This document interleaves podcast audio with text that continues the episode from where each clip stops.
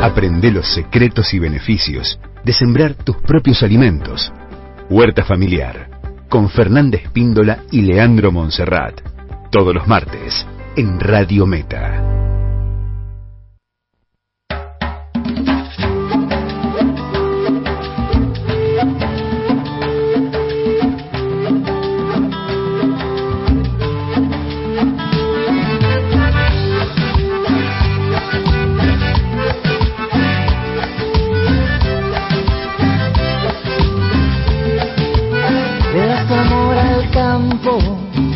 Poniendo la semilla, cuidando el alimento que hace florecer la vida. Le das tu amor al mundo, luchando día tras día, llenando cada plato para esta gran familia.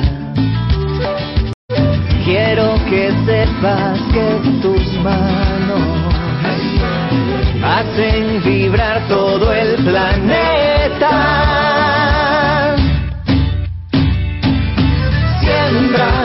La tierra con cariño, le das al pueblo el milagro de estar vivo. Siembra justicia con cariño, que tu cosecha es la riqueza de esta tierra y esta tierra es tu herencia y tu raíz. Muy bien, las 11 y 12.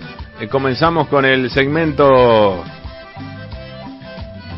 de la huerta familiar mientras se acomoda los auriculares Leandro Monserrat. Escucha Leandro Monserrat, no escucha, no escucha nada. Sí, no, sí, no, no, sí. Correcto, ahí está. Muy bien. Escucha Leandro Monserrat, hoy vino solo, justo el día de la prueba, mirá, faltó la compañerita que más sabe. El día de la prueba, ¿cómo se le ocurre faltar justo el día de la prueba? Y ahora, ¿a quién le miro la hoja? ¿Qué dice Monserrat? Estoy con unos nervios terribles, me dejaron solo acá. Acá estoy solísimo. Qué feo. Le digo, ah, le digo, pasame información, pero información cierta. Le digo, no la que tengo yo, que no es verídica. Bueno, eh, para eso estamos, para hacer la huerta, ¿no? Ahí estamos para hacer. Es largo el tema, no podríamos. Entonces, justamente. La huerta, la sí o huerta- sí, presencialidad, no podemos ir virtualidad. No, no, no. Ahí tenemos que estar a presencialidad y justamente cómo hacemos para matar ese tiempo cuando uno está en cuarentena y demás y teniendo una huerta. Y gracias a Dios esta pandemia nos abrió un poquito la cabeza, nos abrió los corazones y hoy en día hay muchísima gente que ha hecho huerta. Mira, y, a mí, y a mí me nacieron las zanahorias. Y ahí- oh, bueno, estamos bien. Estamos de para bien. Estamos para bien.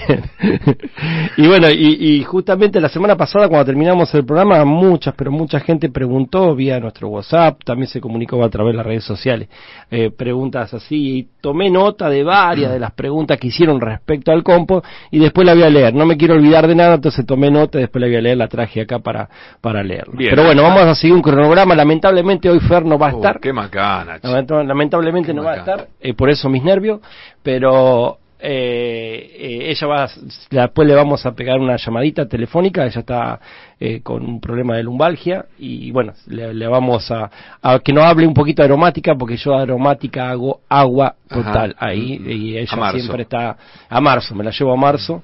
Y ella siempre que en la huerta ella me trae la aromática, me explica, me dice dónde colocarla y demás, ¿no? Mm, Bueno, así que aromáticas se la dejamos a Fernanda dentro de un rato. Exactamente. Le decimos a nuestro amigo Hugo Caroso que se quede tranquilo que la palta está bien, eh, que la tenemos aquí, Exacto. eh, la tenemos aquí cuidada. No le agregué agua todavía porque la vi que estaba húmeda la tierra.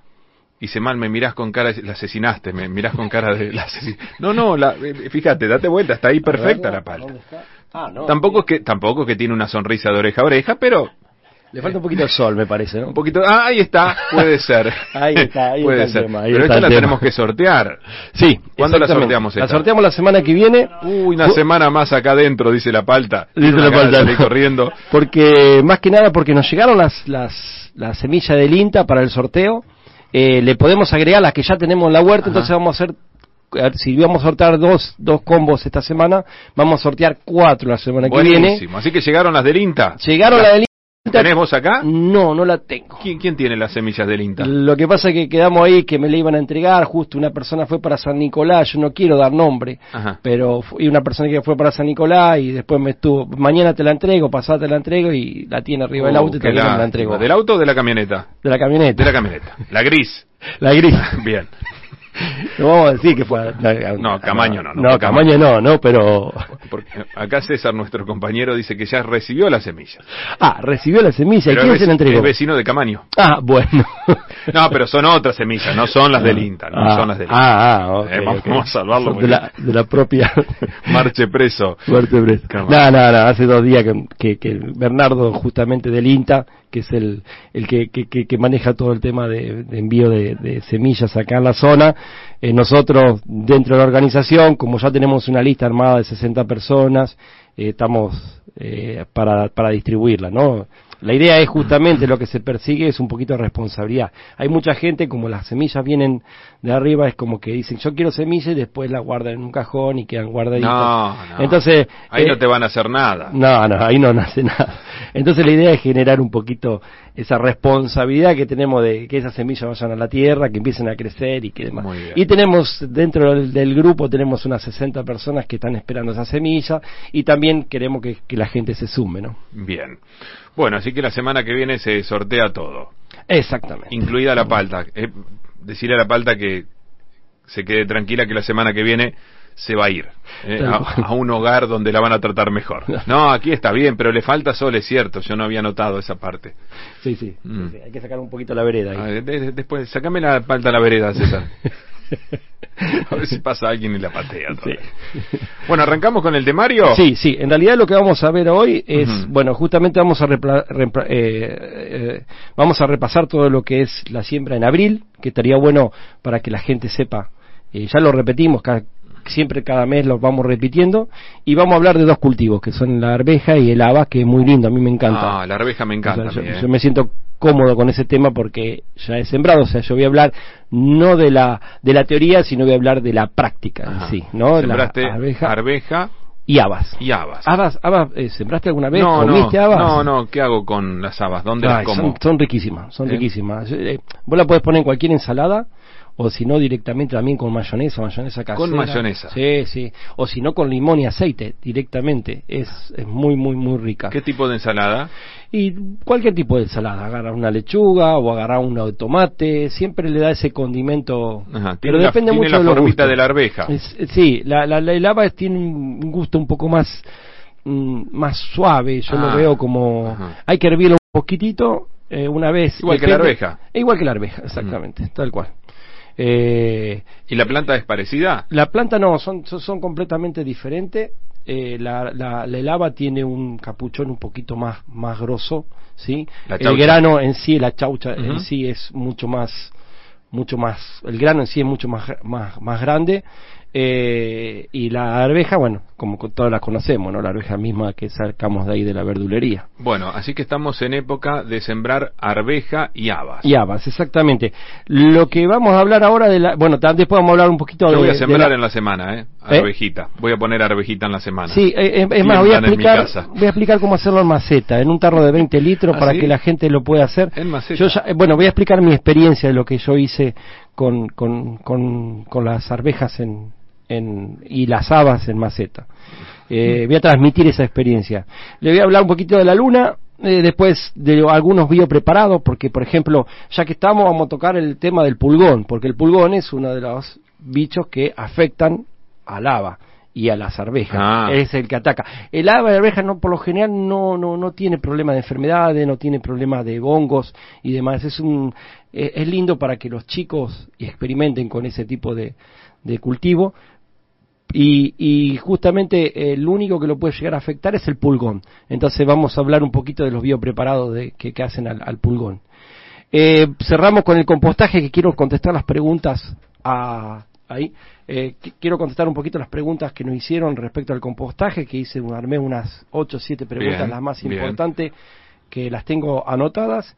Y bueno, y después la llamaremos un poquitito a, a Fer, que si nos está escuchando, que por favor... Sí, está escuchando y llamando mensajes. Ah, llamando mensajes. Bueno, así que en un, ratito la llamamos a, a, Fernanda. Con el tema de, de, la siembra en abril, arveja y haba ya está o hay algo para decir? Eh, sí, no, justamente ahora entramos en creciente, hoy entramos en luna creciente, hasta el lunes que viene. ¿Qué significa? Que la savia comienza a ascender, ¿sí? A tanto a las hojas y a, las, a los toallos, entonces es como que la, la planta agarra más fuerza. Entonces eh, lo bueno es sembrar todo lo que es de hojas. Estamos hablando de arvejas, estamos hablando de habas, estamos hablando de eh, eh, acelga, estamos hablando de lechuga, estamos hablando de repollo. Yo voy a repasar un poquito lo que podemos sembrar este, este, mes para que la gente lo tenga, para que sepa las semillas que le van a llegar. Meta. ¿sí? Y bueno, la semana pasada hablamos del ajo, acuérdense en que si no, eh, ya explicamos cómo, cómo, cómo sembrar ajo, eh, lo ideal sería, para no repetir todo de vuelta, ingresar a la página esta de YouTube que tenemos nosotros y ahí tenemos todos los programas que se fueron dando, ¿no? Eh, bueno, cómo se llama la página en YouTube? En YouTube es ONG UPBA, o Unidos por la Vida del Medio Ambiente, uno lo pone en buscador y automáticamente... ONG UPBA. UPBA. Con P corta, Unidos por la Vida y el Medio Ambiente. Acelga, ajo, a, apio, arveja, brócoli, cebolla, cilantro, cibulet, espinaca, habas, calé, lechuga, mostaza, nabo, perejil, puerro, rabanito, repollo, el repollito de Bruselas también, el romero, la rúcula, el tomillo y la zanahoria. Todo eso en abril. Todo eso en abril. Mm. Todo eso es lo que podemos sembrar en abril y después vamos a cosechar de acá unos meses. Ahora, por ejemplo, vos la cebolla me dijiste que la meta primero en el cajoncito. Sí, tal cual, exactamente. ¿Vos sabés que la gata me lo usa de baño? Bueno, es un problema que yo también tengo. Es más, yo le veo... ¿Pero por qué si el terreno es grande? Sí, y es más, eh, tienen las piedritas también. Es un problema el tema de los animales y los gatos más que nada, porque los gatos vos le podés hacer un vallado ah. y, los, los, saltan igual. O sea que es un, es un tema. Y ahí hay que tener mucho cuidado porque contamina nuestro... Igual no había nacido nada, pero... No, no, pero... Eh, por lo general sí es un es un problema el tema de los de los animales. Bueno, pero a ver, este aquella gente que, que hizo la siembra en el cajoncito primero. Sí. La que hizo el cajoncito, sí. Después la, pasa. Después la pasa, exactamente. Después la pasa. Hay, o podés sembrar directo también. Eh, eh, depende del, del, cultivo, ¿no? Depende del cultivo. Por ejemplo, la lechuga lo podemos hacer al voleo, al directo. ¿Sí? Podemos hacer, yo por lo general, déjame pensar, algo que hago en almácigo, y por ejemplo yo la albahaca la, pongo en almácigo. Bueno, no, no es época de albahaca ahora porque se viene el frío, ¿no? La lechuga, también por ahí hay una lechuga morada, que es una semilla que no se consigue mucho. Yo lo que hago es hacerlo en, en, en almácigo y después lo voy trasplantando. ¿Por qué? Porque la planta agarra más, o sea, uno la cuida mejor. ¿No? bueno, pero también lo, lo, podés mandar directo a tierra. Y lo puedes mandar directamente a tierra, porque después aparte te olvidas de ralear, no nos olvidemos que cuando tiramos directamente a tierra, tiramos al voleo, las semillas se juntan y hay veces que ralearlo porque cuando crecen juntas después no se desarrollan como se tienen que desarrollar. ¿Y qué significa ralear? Ralear significa arrancar. Arrancar. arrancar. Lo mismo cuando raleamos, o sea, siempre uno que va y va a tener, vamos a suponer, sembramos lechuga, sembramos acelga, eh, por supuesto que las, los brotes de pasto van a salir y lo que hay que hacer es ralearlo. En realidad el raleo ese se saca directamente de raíz ¿no? Uno lo saca ¿Eso se, descarta o lo, o lo, pones en otro lugar? No, no, bueno, se puede trasplantar, se puede trasplantar con la selga, mm. que es una, una plantita que, que, es bastante fiel, uno la puede trasplantar, la puede ir llevando, eh, pero a veces, por ejemplo, la zanahoria en este caso no se puede hacer, porque la zanahoria una vez que la trasplantas se muere, no hay forma. Acá el amigo Manolo dice que no siembren arvejas, que compren en Inca, en Inca. trabaja no, no, manda, Manolo, manda, la latita de arveja y ahí vemos, comparamos. bueno, eh, no olvidamos decirle eh, que por, el tema del sorteo, que cómo hay que hacer para participar, para recordarle. Tienen que hacer como este acá Bernardita que mandó una foto de su huerta. Exactamente. Bernardita mandó una foto de su huerta con el perro. También, no hay problema. Sí, si el perro está educado, como dijo. no entra, fíjate cómo eh, le cerraron el paso. Ah, no, bien, No, bien. no entra, Ah, no, el no perro entra, acá se nota claramente que el perro la mira de afuera, a No, la no, huerta. eh, El perro es muy obediente. Cuando uno le pone un cerco, dice hasta acá llegaste y demás. Mm. No es lo mismo. No es que- como mi gata. No, Y, y como el, el Brutus de, de Chachá, ese se lleva todo por delante. No, no. Eh, pero sí, por lo general son educados. Los perros eh, comprenden y entienden. Como Bueno, entonces, ¿cómo hace la gente para participar de los sorteos que van a hacer la semana que viene? una fotito mandándonos dónde van a hacer su huerta, o bien de su huerta, o bien del compost. Una fotito nada más indicando el, el nombre y directamente ella ahí participa del sorteo. Yo ya tengo algunos que hemos recogido en el, en el WhatsApp y en la página nuestra y bueno, después Y lo, no- vamos- lo juntamos todo. Perfecto, ¿eh? los ponemos todos en la misma bolsa, manden aquí al 49 22 83, al teléfono de la radio, una fotito de la huerta, del compostaje, de dónde van a poner la huerta, algo para compartir con nosotros. Exactamente. Bueno, eh, ah, vamos a arrancar un poquito con, con el tema de las arvejas. Les voy a contar un poquito cómo, cómo es mi experiencia en lo que es el- la siembra de la arveja. Bueno, la arveja, como sabemos, son rastreras, o sea que si uno no, no la pone en un lugar donde treparse, directamente van por el Va suelo. por el suelo. ¿no? Y no está mal que vayan por el suelo, ¿eh? Eh, o sea, pero no crecen tan alto, ni tampoco el fruto por ahí en contacto con la tierra, a veces se embichan o, o- o se ponen de, de otro color y demás. Entonces yo lo prefiero tener, la parte son muy vistosas, son muy lindas, tiene una flor muy linda, que es donde después saca el capuchón, que yo le digo, ¿no? Y, y bueno, entonces yo lo que, lo que eh, propongo es justamente hacerlo en macetas, vamos, a- vamos a hablar de un, vamos a suponer, vamos a hablar de un tarro de, de- de 10 litros de, o de 20 litros, vamos por, vamos por uno de 20 litros, un tacho de 20 litros, tierra, un poco de compost, más o menos un 20% de compost o, un, o para oxigenar la tierra, que no sea una tierra árida, una tierra tirar un poquito más arenosa, yo diría, no tan, no tan compacta, ¿no? Eh, la experiencia que yo estoy mostrando, ¿no? Capaz que después Fer me puede corregir en, el, Mm. en la composición de la tierra, pero yo lo que he hecho es justamente el año pasado que armé tres de estos macetones, le puse arena, un poquito de arena, lo diluí, lo, lo mezclé con la tierra y le eché un 15% de compost. De esa forma, bueno, mm, en el balde hacemos pequeños orificios, una vez que ya tenemos eh, la tierra en el balde, hacemos pe- pequeños orificios con el dedo mismo, nada más, cada 10 centímetros, ¿sí? así en círculo, si es un tacho, ¿no? así en círculo, cada 10 centímetros hacemos orificios con el dedo. La profundidad es el, son tres veces el espesor de la arveja es decir, más o menos unos 2 centímetros y medio, 3 centímetros aproximadamente de profundidad. Ponemos dos, dos, dos semillitas de arveja en cada uno de los orificios y podemos llegar hasta tener en una, en una, en un, Maceta. una maceta de ese diámetro y yo calculo que hasta ocho plantas. Ocho plantas. Ocho plantas. No se estorban entre ellas. No, no, no, para nada. Ajá, no se molestan. Eh, no, no, No. no se molestan. Y lo que se recomienda, si uno ya lo tiene que hacer en tierra, es un en un metro cuadrado Ajá. aproximadamente 15 plantas. Eso es lo que se recomienda. Eh, no poner más de eso porque si no después las plantas pelean mucho por, el- por la luz. Mm. Es algo que necesita mucha luz la, la arveja, ¿no? Y rinde, porque cada planta después saca muchas chauchitas. Exactamente. Eh, lo que es, es fundamental antes de, se- de poner la semilla, pues dejarla en remojo aproximadamente unos eh, unas ocho horas. ¿Por qué? Porque de esa forma germina más rápido la arveja. Ah, ¿sí? Entonces no ponerla así seca como está, Ah. sino dejarla ocho horas mínimo dentro de un vaso de agua. Vamos a suponer si hacemos, si vamos a hacer en un diámetro de, de un lit- de un tarro de, de, de 20 litros, eh, aproximadamente son, dije 8, ¿sí? Entonces calculamos, calculamos que esas 8 las vamos colocando, pero siempre pongamos dos, porque por ahí alguna no prende y otra sí. por si Después una lo que falla. hace- y por una sí una falla. Claro. Eh, Como ustedes, por ejemplo, hoy Fernanda falló, Falló, y viniste exacto. vos. ¿viste? Que todo Y tiene no- que ver con todo. todo tiene que ver con todo.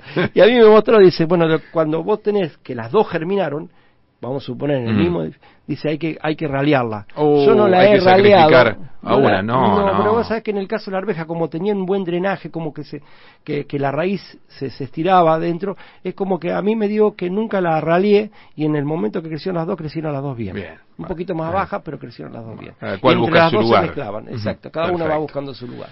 Bueno, ¿y con las habas? Eh, y es más, es, es lo mismo, Lo lo, mismo. mismo. lo mismo, lo mismo, es un poquito, lo único que no pondría en el orificio, se- o sea, ya la haba tiene que ir un poquito más profundo, ya estamos hablando de 3 centímetros o 4 centímetros, ¿sí? De la misma forma, y vamos, la- las mojamos, las dejamos 8 horas también, de la misma forma. Lo que hay que tener en cuenta es el tutor que le vamos a poner, o sea, por ahí podemos hacer un, un alambre, podría ser eh, un alambre de esos de, de- de obra, ¿no? Entonces uno arma un tutor y más o menos un- una arveja puede llegar a un metro treinta, un metro cincuenta de alto. Entonces sería bueno, cuando más lindo sea el tutor y más firme esté, mm, porque es difícil después, cuando una vez que empieza a rastrear, acomodarlo. A mí me ha pasado que yo acomodaba la arveja y se me rompía, Claro. porque es muy delicada, Sí, es sí. terriblemente delicada. Entonces, dejarlo que él mismo vaya buscando y nosotros vamos orientándola, pero no, una vez que empezó a rastrear no conviene no tocarla, que no cometan el error que cometí yo. ¿eh? De chiquito nomás. Exactamente. Hay que enseñarles, si no, una vez que son grandes, ya después no hay manera. ¿Estamos de acuerdo? Exactamente. Y en el caso de las habas no se necesita un tutor, tutor, o sea, por ahí a- la, el haba misma eh, crece bien y se mantiene firme, pero se recomienda ponerla contra algún lugar donde se pueda apoyar. Ah, perfecto. Entonces, Contra uno el tapial del vecino. Muy bien. Exactamente. Una vez que tengamos todo, que te- ya la tengamos en cosas, se le pone mucha agua, yo lo que hago es ponerle un, un nylon sobre el tacho, un nylon, hasta que germine. Una vez que germine, retiro el nylon. ¿Por qué? Porque ese nylon genera condensación, mantiene húmeda la tierra, ¿sí? Y en 10 días, que más o menos de 6 a 10 días, que es el término de germinación, vamos a ver los primeros brotes y en ese caso directamente ya sacamos el nylon porque si no lo puede quemar con el sol, sacamos el nylon, dejamos que ya empiecen a crecer. Por qué, supuesto. qué lindo los morrones del turco chalup, ¿eh? Ah, Muy ¿sí? buenos. Ah, pero son morrones grandes, chicos. A ver, le- Y si agrando la foto se ponen más grandes. Ah, no, muy lindo, muy lindo, morrones. Bueno, más o menos como lo de tu papá, lo que trajo el otro Ajá, día acá. Sí, sí. Pero estos son verdes. ¿O será Mm. porque están verdes y después se ponen rojos? No. Ahora que me acuerdo, a tu papá le pedí semillas de ese morrón. Ah, ¿y no te trajo? no, todavía Mira, no, para mí que se los comió Lo que todos. queda de morrones, algo de albahaca, orégano y tres ajos, dice el turco. Bueno, tienen que pasar fotito para participar del sorteo, ¿eh? Exactamente. No, ya el turco va a participar. Mm. Bueno, entonces, repasando la ficha técnica de la arveja, siembra directa, una profundidad de 2 centímetros, va a germinar entre 6 y 10 días y la cosecha se hace a los 3 meses. ¿Sí? Eso es En fundamental. tres meses tenemos ya la arvejita. Exacto. Qué rica la ensalada de arveja con huevo. O la tortilla. ¿Qué otra cosa hacemos con la Eh, arveja? arvejas. Sopa. Sopa, yo lo uso mucho para sopa. Tortilla, eh, tendríamos que preguntarle a Evangelina. Bernardita dice que cuando queda abierto eh, la puertita, ¿viste? Esa Sí. que va a la huerta y se mete Mendieta, Mendieta. el perro, hace desastre. No, no, no comprende como, como vos dijiste hace un rato que los perros comprenden, entienden. Sí. Mendieta no tanto. bueno, sigamos. Mendieta medio sordo. Bueno, la asociación danina, importante eso, ¿eh? Para la arveja y creo que para el haba también lo mismo, sí, casi son iguales. El ajo, la cebolla, la cibulet, la papa y el puerro. Entonces hay que tratar de no tenerlos juntos. ¿sí? Por supuesto, por eso a mí me gusta mucho la maceta para lo que es la arveja. Para el haba no, el haba yo lo iría directamente a tierra, ¿sí? Las acuérdense en que la mm, el haba es lo mismo, o sea, la- es una siembra, podemos hacer una siembra directa, eh, son aproximadamente 4 centímetros de profundidad y tarda un poquitito más, unos 12 días en, en germinar. La cosecha es lo me- más o menos lo mismo para el haba, se necesita sol y en ambos casos el riego es normal, un riego normal. No tiene que estar seca la tierra, pero tampoco tiene que estar muy húmeda. Muy bien. Perfecto. Bueno, Eh, eh, ¿qué nos queda? Eh, a ver, bueno, con respecto a, a, mm, a lo que es en sí al, al, a, la combatir las plagas, la única plaga que lo puede llegar a, a molestar a la, a la arveja, que por lo general no suele pasar, yo no he tenido esa complicación, pero lo que puede pasar es que venga el pulgón. Mm. El pulgón, las mismas, yo no la sabía esa, las mismas, lombri, las mismas eh, eh, hormigas llevan el pulgón a la hoja, lo colocan en la hoja y con el popó del pulgón sirven para, para comida para ella. Entonces son las mismas hormigas las que transportan el, el, el pulgón a, la, a las hojas. Y de esa forma ¿no? Lo que cuando entonces cuando uno empieza a ver hormigas en las en las arvejas, lo primero que tiene que hacer es combatirla. Una forma de combatirla, les recuerdo, por ejemplo, es con el con la ceniza. ¿Sí? Ah. Entonces, una, una forma de combatir, también teníamos, hablamos de la cola de caballo. Ah, bueno, aparecieron las semillas. ¿Viste? aparecieron las semillas. ¿Viste que funciona? eh, qué grande, Vos toreas al aire y aparece. Y apareció la semilla. Muchas gracias. ¿Cómo era? ¿Cómo se llamaba tu papá? Luis. Luis. Muchas gracias, Luis. Bueno, ahí se las tengo. Uy, qué linda. Eh, y son muchas, ¿eh? Podríamos poner algunas también para el sorteo. Salen la semana que viene también. Sí, y aparte eran muy lindos los morrones. Morrones amarillos. Morrones amarillos. No, digo yo porque las semillas son amarillas. Él, me acuerdo que lo mostró la otra vez, eran rojos y verdes y también había algún amarillito. Entonces vamos a tener de todo ahí. Eh, bueno, ¿cómo hacemos para combatir el pulgón? ¿Sí? Sí, ¿cómo hacemos para combatir el pulgón? Y bueno, eh, por un lado tenemos lo que ya sabíamos, lo que habíamos visto una vez y habíamos comentado, no ahondamos, pero el agua con jabón neutro. Se, pulveriza la planta con una cucharada de jabón neutro eh, y si hay que diluirlo en, en un litro de agua. Entonces, con eso con esa disolución en un aspersor directamente eh, tiramos sobre las hojas y bueno, automáticamente nos, nos estaría eh, favoreciendo a que en el pulgón no se ponga sobre la hoja. Bien. Eh, la otra es cáscara naranja. Podemos usar cáscara naranja para compartir. ¿Cómo se hace eso? Se hierven dos tazas de agua con una, la cáscara de una, de una naranja. La dejas reposar 24 horas, después la colás y la añadís con jabón blanco, que justamente también, y más o menos eh, la cantidad de 50 y 50. También lo pulverizás, dan directamente a las hojas. Eh, la ortiga que ya habíamos hablado en programas anteriores, le recuerdo cómo era. Todo esto para el pulgón. Para el pulgón, esos, mm. son, son distintos remedios caseros. La idea nuestra siempre fue trabajar sobre una huerta agroecológica, o sea, una huerta donde el trabajo lo haga la biodiversidad y ningún veneno, y por eso nosotros hacemos hincapié en los biopreparados. Perfecto. ¿no? Eh, nosotros creemos que las aromáticas, los biopreparados y la naturaleza misma combaten los, los bichos, los, todos los insectos y demás. Hay insectos que son buenos, pero cuando los insectos son muchos, hay que tratar en lo posible de bajar un poco de esa cantidad. Fernanda manda eh, fotos de su huerta y de su compostaje, pero lo que tiene que hacer es atender el teléfono, decimos, ¿no? sí, pero ahí, ahí vamos a llamar para hablar de las está, está entretenida ¿eh? en la casa con la huerta. y después hay una, hay uno, hay un, una, una, una planta que es una, yo, no, no, sé si categorizarlo, le vamos a preguntar a Fernanda, dentro de las aromáticas, que es el ajenjo. Ah. El ajenjo es una planta hermosa, nosotros tenemos uno en la huerta que tiene un diámetro de 2 metros cuadrados, es inmenso y tiene un efecto insecticida y repelente para la huerta misma, o sea, te va a sacar todos los bichos malos, te lo va a espantar. Bueno, con esas mismas hojas, las mismas hojitas que tiene el ajenjo, que tiene un, un olor, a mí me gusta por lo menos muy agradable, hay que hervir más o menos unos 40 gramos, ¿sí? Por litro de agua y lo dejamos descansar 24 horas. Ya ahí directamente ahí tenemos también, sobre lo, colocamos un aspersor y eso nos sirve para combatir los pulgones. Ese es muy lindo. Bueno, está Fernanda en línea. ¿Qué tal? Buen día, ¿cómo va? Hola, buenos días, ¿cómo están? Hola, eh, Fer. ¿Está justificada la falta de hoy? Justificadísima. Ajá, bueno. Listo. Hola, Fer, gracias por estar y bueno, ¿cómo manchas eso? ¿Todo bien? Todo bien, todo bien, vamos mejorando. Mm, me, lo dejaste solo al alumno Leandro el día de la prueba. una, ventaja de estar acá es que estoy tomando mate. Ah, mira. acá, bueno, todo, todo tiene su lado bueno. Y seguro, seguro. Bueno, Fer, eh, ¿a ella qué le tocaba? No, la, la idea es Las un poquito, aromáticas. si estuviste escuchando Fer, corregime alguna de las macanas que me mandé en lo que hablé. No, no, No, al aire no se corrige nada, eso después. nada. No tengo problema. yo.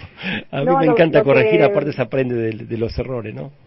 Lo que podemos apuntar de los grandes beneficios, digamos, que tiene eh, cultivar habas y arvejas y la arvejilla de, olor, que le llamamos la, la ornamental, eh, es que son fijadoras de nitrógeno, ¿sí? Entonces nos van a aportar nitrógeno a nuestro suelo para un futuro cultivo sobre sobre ese que tenemos ahora, ¿no? Entonces eh, tiene un beneficio grande para nuestra huerta, además, digamos que es un alimento que lo vamos a consumir, pero ese es un, un gran beneficio que tiene. Eh, yo en los la arveja también aconsejo tutorarla, si no la pueden sembrar, si tienen un tejido, la pueden sembrar contra el tejido. Eh, las habas tampoco se, eh, no se aconseja tutorarla, eh, pero bueno, eh, si le quieren tirar algún hilito o algo como para que tenga un soporte, está bueno también. Y yo en particular, eh, si el lugar es bien soleado, sí se puede poner en esa densidad que, que comentaba Leo. Si no, las pondría más separadas, digamos, eh, para que tengan más ventilación. Si tenemos un lugar sombrío donde vamos a sembrar, mejor separar más. Yo en particular la, la siembro en surco, pero también todo depende del espacio que tenemos y cómo tenemos dia- diagramada nuestra huerta. Pero más que nada eso sobre la saba y la arveja. Buenísimo. Y vos sabés, Fer, que cuando, hice, cuando hicimos un surco ahí en la huerta, no sé si te acordás, cuando vino, eh, cuando hicimos la charla de la huerta, había una, un cantero, un surco, un cantero de un metro cuadrado, de un metro por dos, uno, uno por dos y medio, más o menos tres metros cuadrados. Y habíamos puesto todas habas, todas Ujú. habas, al voleo, yo le había sembrado al voleo y demás. Crecieron muy, muy bien, eh, pero después eran muy el, viento te las te las volteaba no y siempre tenía que poner algún hilito para que para mantenerla firme pero claro, pero sí te, justamente te, sirve, te sirve muchísimo tirarle un par de hilos. está no Pero correcto sí, es riquísima las dos. la verdad que sí Y, y aprovecho para aconsejar, digamos, que eh, si no, no tienen la, la arvejilla de flor, eh, que compren unas semillitas y, y tiren para tener más variedad y biodiversidad en nuestra huerta, aparte que son re aromáticas las arvejillas. La- la- las que vienen de, de por el INTA que hemos recibido en, en estos últimos en este último tiempo Yo no Mm. he visto arvejilla. Ah, ah, no entonces son arvejas comunes nomás no Claro, la arveja común. okay Yo arveja, eh, esto que vos decías de hidratarlas, Leo, sí eh, empecé a revolver, eh, ah, y me dieron unas semillas y están, ya tienen un par de años, entonces ¿qué hice? Las puse a hidratarse para ver si, si inicia el proceso de germinación. Si veo que inicia, ahí sí voy a plantar el resto de semillas que me quedaron. Es una forma de probar, digamos, si uno tiene semilla vieja, agarrar un puñadito, eh, ponerla a hidratar, si ves que germina, bueno, va y sembra seguro. es Si cierto no, lo te ahorras, te ahorras el paso. Sí, es cierto, es cierto lo que dice Fer, directamente eh, dejar que germine afuera la, la, y, y, y ponerla nuevamente, de luego. Hay que esperarla más o menos unos seis días, ¿no? Para que germinen, ¿no? Sobre un, Sí, sí, sobre sí. un, sobre de un papel. cuatro a seis días, eh, haciéndolo así en, en agua pura, vos ya te das cuenta, digamos, si va a germinar bien. Bien, ¿Y, y, y cuál es el tema este de que lo he visto, mm, pero no entiendo la, la explicación científica, si existe, de tirar la cerveja a la que flote que tirarla? ¿Cómo? o sea, uno pone la cerveja en, en líquido, en un vaso, ¿sí? Sí. Y, y si la semilla flota, esa no sirve. La verdad que no, no, no sabría decirte, pero Mira. lo he visto, lo he visto en un video de español, o sea que no todo es, no todo por ahí es, es cierto, pero bueno, lo he visto y digo yo, ah, mira vos, por las dudas yo la descarto. Mira con la que se salió Bueno, este. igual hay, hay que tener paciencia porque ponerle yo también otra otra tanda de semilla que encontré viejita es la de la capuchina, el taco reina que estuvimos hablando hace unos programas atrás. Eh, y estuvieron, la apenas las puse, dos se fueron a pique, digamos. y ahora el resto eh, ya, ya se hidrató y fue para abajo. Pero bueno, hay algunas que tal vez no llegan a, a hidratarse, entonces directamente el proceso de germinación no se va a dar porque para que se desencadene el primer paso de la hidratación. Entonces, si te queda arriba es porque no se está hidratando. Ahí está. ¿Te Bien. sirvió? ¿Te sirvió la explicación, digo? Sí, Ah, sí, bueno. está, está, está bueno, está bueno. Fer, eh, ¿qué aromática podríamos tocar? ¿Caléndula, te parece? Que lo habíamos dejado medio pendiente la semana Dale, pasada. sí, pobrecita que la estuvimos suspendiendo hace tres programas la caléndula. Y está linda la caléndula. aliadas, digamos, de, de nuestra huerta. Con la caléndula eh, nos va a aportar, aparte de color y esta, y esta eh, variedad de forma, de altura y de aroma, eh, la vamos a usar como cultivo trampa, que se le llama, eh, y nos va a servir para atraer a pulgones, ¿sí? ¿Qué va a hacer la caléndula? va a llamar a los pulgones hacia ella y nos va a proteger los cultivos que nosotros consumimos más en, en nuestro día a día. Ujú. ¿Por qué digo de los que consumimos más día a día? Porque la caléndula también es comestible. Si alguien quiere experimentar, puede comerse unos pétalos de caléndula que no le va a hacer nada. Eh, hay, hay varias formas de hacer la caléndula, tengo entendido. Eh, bueno, la caléndula lo que tiene que es, aparte que florece muchísimo a lo largo de todo el año, hay dos, dos colores, eh, el amarillo y el naranja, y bueno, se da toda la, varia, la variación entre esos dos tonos. Eh, pero es anual, yo he tenido plantas que han, que han estado más de un año, pero bueno, en general es un cultivo anual, pero les aseguro que si no tienen semilla o no quieren sembrar, pueden comprar un plantín y una vez que pusieron una caléndula van a seguir teniendo todos los años, porque aparte son, tienen un alto poder germinativo y se van a multiplicar por la huerta, por el jardín, por todos lados, van a ver caléndula como la manzanilla, lo mismo. Voy a cerrar la ventana porque no me se, está agarrando un fresquito. se escucha bien, Fer. La, mm, eh, lo que tiene, tiene, o sea, la caléndula en lo que es el tema de infusiones tiene una, una gran gran ventaja, ¿no? O sea, sabemos que favorece la cicatri- cicatrización ahí de la úlcera estómago, alivia la gastritis. Eh, es, es- es un desinflamatorio, es un suavizante, también se utiliza mucho en la cosmética, la caléndula, porque tiene un alto poder cicatrizante, mucho, mucho en crema se usa.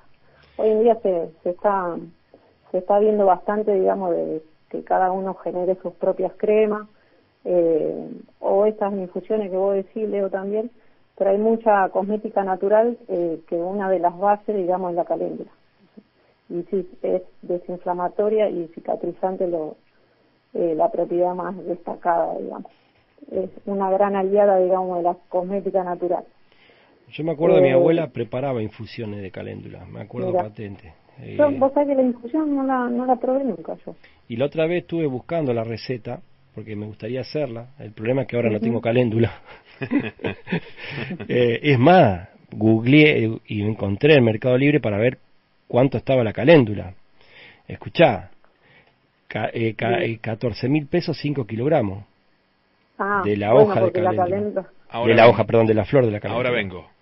14 mil pesos 5 ¿Vas a sembrar caléndula? Leo. Si uno lo busca En un el mercado. ratito vuelvo. eh. Eh, Claro, lo que pasa es que en realidad, o sea, lo que uno compra es lo mismo que cuando uno va a la farmacia o a alguna herboristería que compra el paquete de suyitos, Correcto. eh, tiene todo un proceso, eso sí, hay toda una cosecha en un momento indicado, hay una deshidratación de todas esas de todas esas flores, porque aparte de la caléndula se cosecha solamente la flor, no, no se cosecha la planta completa, entonces vos calculás la mano de obra que tenés ahí eh, y por eso también el, el valor, ¿no? Sí. Bueno, es una es una fuente de trabajo para el que guste. Adelante. Sí, la verdad, porque le, le Ahora tiré el- la, la verdad, si cierra uno la tiene- radio y se pone junto a caléndula. Ahora, para tener, para co- cosechar 5 kilos de caléndula y poder acceder a esos 14 mil pesos, teníamos que esperar cuánto tiempo, Fer, para que la caléndula... Ah, es una pregunta que no había hecho, sí. Y yo no la sé, yo no la sé. No, no, o sea, cuando ya te floreció, vos, Sí. vos sembrás ahora y vos en tres meses ya la tenés ¿Ya flor a la, En tres meses. a la caléndula. Bien. Claro, pero no, no van a ser los 14.000 de hoy, ¿no? Y Van no, a ser menos. no, ¿qué pasa? Vos calculás que eh, para hacer salvo un que salvo de que tengas algún cultivo que pueda frenar un poco el ritmo de la inflación. No, no está. Bueno, yo, eh, o sea, eh, no conozco un productor un productor exclusivo de caléndula, eh, que no quiere decir que no lo haya, eh, pero generalmente alternan un par de cultivos, digamos, cuando se dedican. ¿Qué pasa? Todas las aromáticas, o como toda la, la mayoría de las plantas, tienen muchísima can- contenido acuoso, mu- mucho agua, digamos, en su composición. Entonces, cuando la deshidratas, si te pesaba 30 gramos la, la flor o la parte que vos tomás, cuando se te deshidrata, entre 10 y 15 va a tener. O sea que Fíjate que eh, el estaba... cálculo que vos hiciste en fresco, vos decís, wow, me hago un millonario. Sí, tal cual, sí, sí, sí.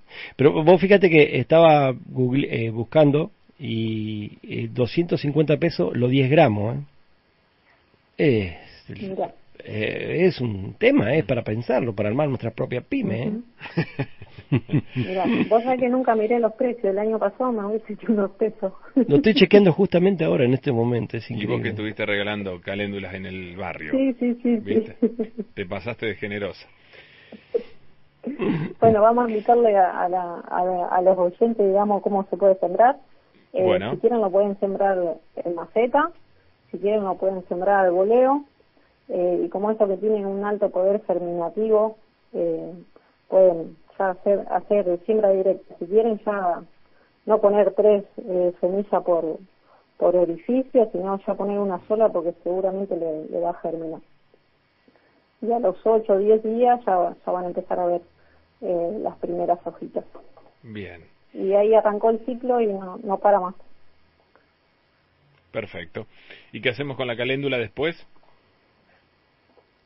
La caléndula, La no, podemos la, hacer- la vas, si la Sí. querés consumir, podés probar todas las alternativas que recién estuvimos compartiendo, eh, y si no, es solamente como un, un cultivo más eh, para aumentar la biodiversidad y repeler ciertos insectos y atraer otros como los polinizadores. Perfecto.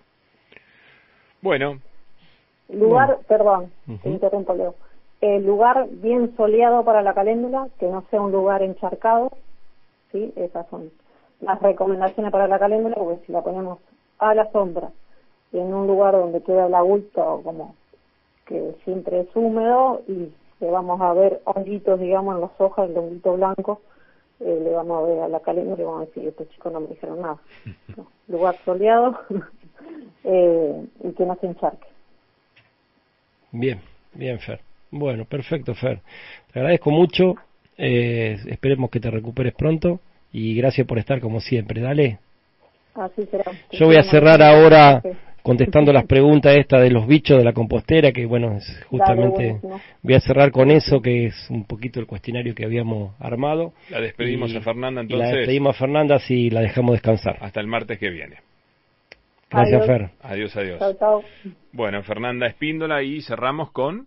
Los bichos en la compostera, porque bueno, hoy, mañana no, pasado se termina, el 22, perdón, el 22 se termina el mes del compostaje, que arrancó el 22 de abril hasta el 22 de ahora, que es el Día de la Tierra. Arrancó en el Día del Agua y termina en el Día de la Tierra. Entonces se termina este ciclo del mes del compostaje, lo cual la idea era generar conciencia. Esa conciencia lo hicimos a través de las páginas, en varios programas que estuvimos acá lo estuvimos charlando y bueno, hablamos de cómo hacer un compost, hemos pasado información en la página Unidos por la Vida y el Medio Ambiente, tienen en nuestro Facebook, tienen y en nuestro Instagram, tienen nuestro tienen varias fichas técnicas de cómo armar compost, eh, bajamos varios manuales del OPDS y hay muchas muchas ideas muy lindas.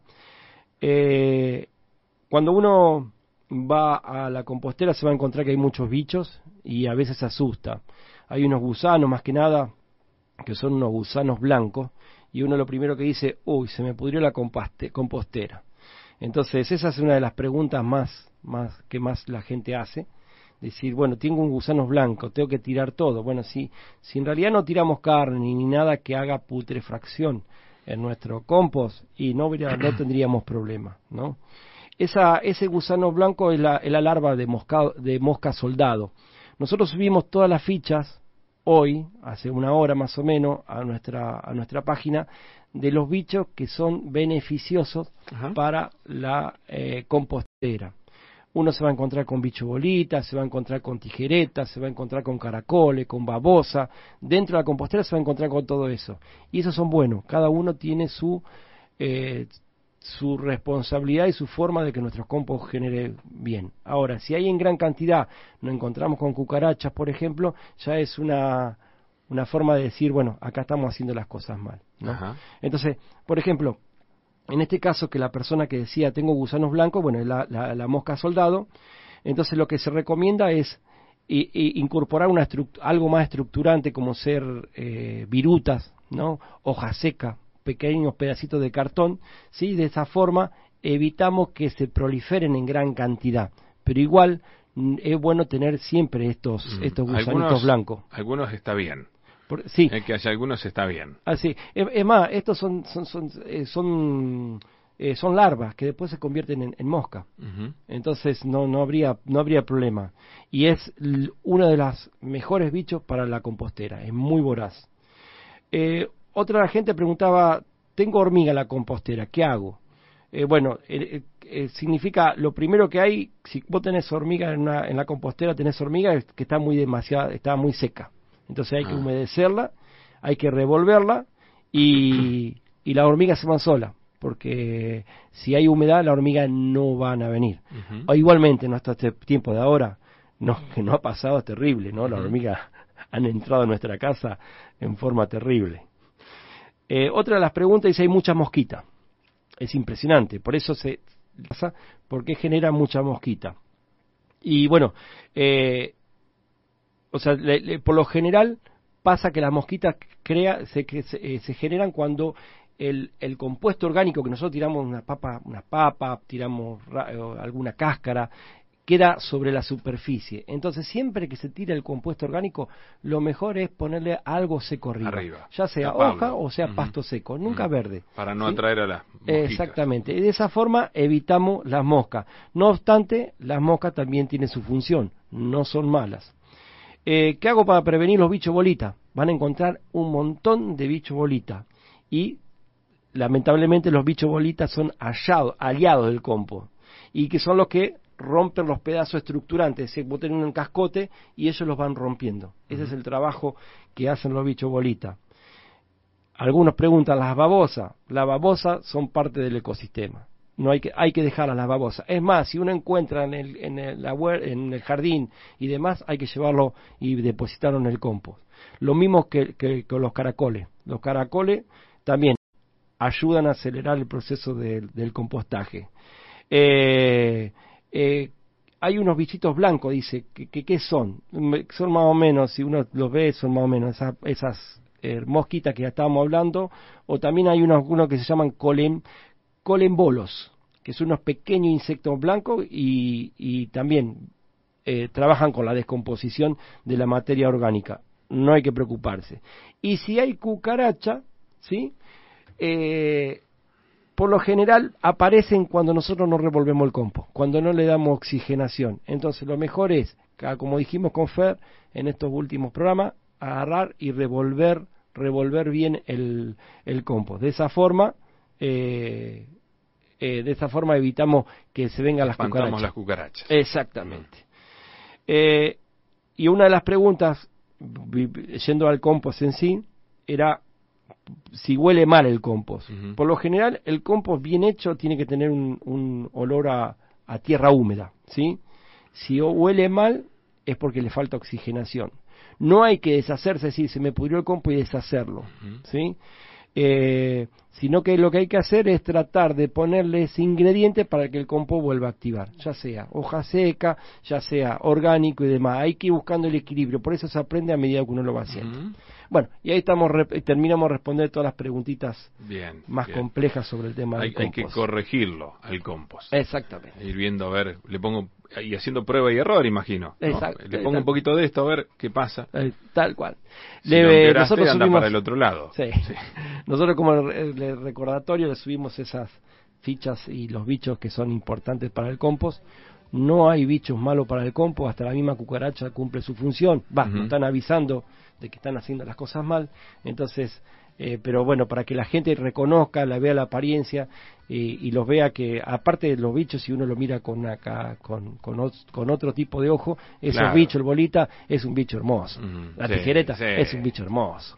Y algún día habría que este, preguntarse por qué está tan estigmatizada la cucaracha también. Exactamente. Pobre cucaracha, ¿qué culpa tiene?